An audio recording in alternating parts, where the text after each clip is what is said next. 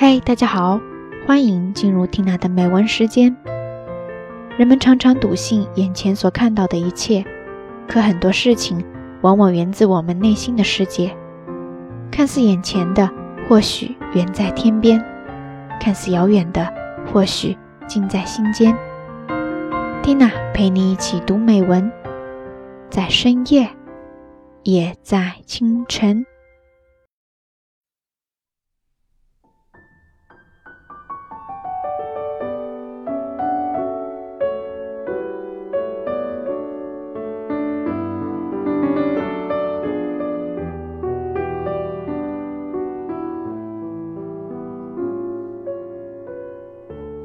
遠くて仕掛け物、極楽、船の道、人の中。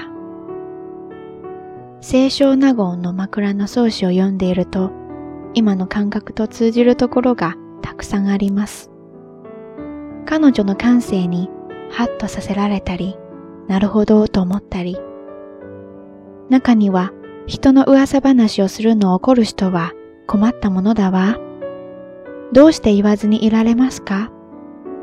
自分のことはさておいて、人の悪口ぐらい言いたいわ、とか。男というものは何を考えてるのかさっぱりわからない、など。宮中に使える身で、こんなことを書いちゃっていいの？と思うような箇所も見受けられます。でも、当時の読み手は、きっとスッとしたことでしょうね。清少納言が心の中をズバリと代弁してくれるような気がしたのかもしれません。この前の段が近くて遠き者、情愛のない兄弟や親戚の中、12月31日と1月1日との間などが挙げられています。そして遠くて近き者は10万億度の彼方にあるというけれど、ひたすら仏を念ずればたちまち到達するという極楽。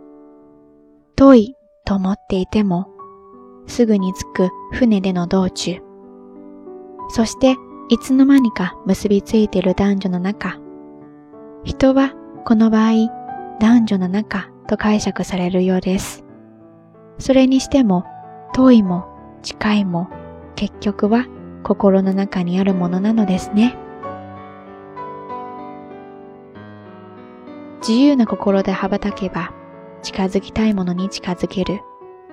いつの時代も同じです。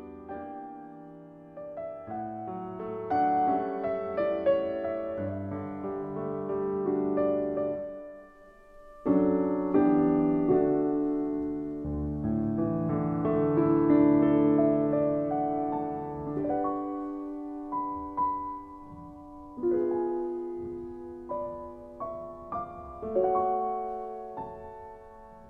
Thank you